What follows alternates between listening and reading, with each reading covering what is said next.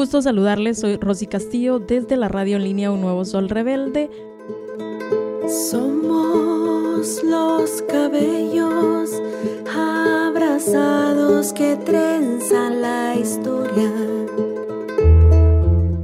la violencia y el machismo ha afectado grandemente a las mujeres, sobre todo en esta cuarentena, porque hay muchos casos que se denuncian, pero la mayoría de ellos no están siendo denunciados. Es necesario mencionar que la violencia ha agudizado Además de las múltiples labores que realizan las mujeres, eh, se ha recargado los trabajos domésticos. No existe una cultura de repartir tareas en el hogar tanto a hombres como mujeres. Son las mujeres en su mayoría quienes llevan la carga y preocupación en los hogares. Además de eso, sumarle las múltiples labores que realizan, están eh, viviendo violencia física, psicológica, emocional, eh, económica y violencia sexual sexual, según el Observatorio de Salud Sexual y Reproductiva, que indica de enero al mes de abril de este año se han contabilizado 35.518 embarazos en adolescentes a nivel nacional, siendo Huehuetenango y Alta Verapaz los departamentos con índices mayores a 4.000 casos de embarazos en adolescentes. Recuerden ustedes que eh, estos son índices de violaciones sexuales. La mayoría de estos casos son violaciones por parte de un familiar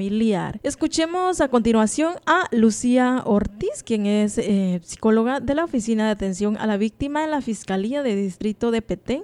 Donde se está afectando también mayormente en el tema de la violencia, la violencia, sobre todo porque el sector mujeres es de los grupos vulnerables en este país y al permanecer, por ejemplo, como el reciente fin de semana en el cual permanentemente estuvimos en casa, si la mujer está viviendo violencia en cualquiera de sus manifestaciones, tiene la dificultad de bueno, de por sí ya muchas mujeres tienen la dificultad de alzar la voz y presentar una denuncia.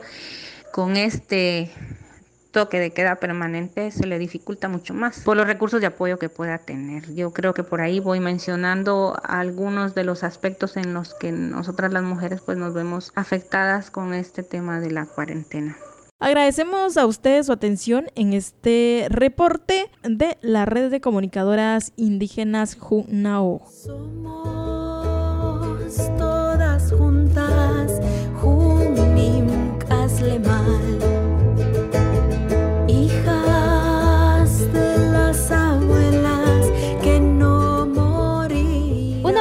del periódico feminista La Cuerda, la red de jóvenes feministas Mujeres en Movimiento, la red de comunicadoras indígenas Junnaoj, con el apoyo de Oxfam, el gobierno vasco y FCAM.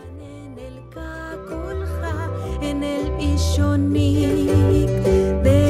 la muerte, en el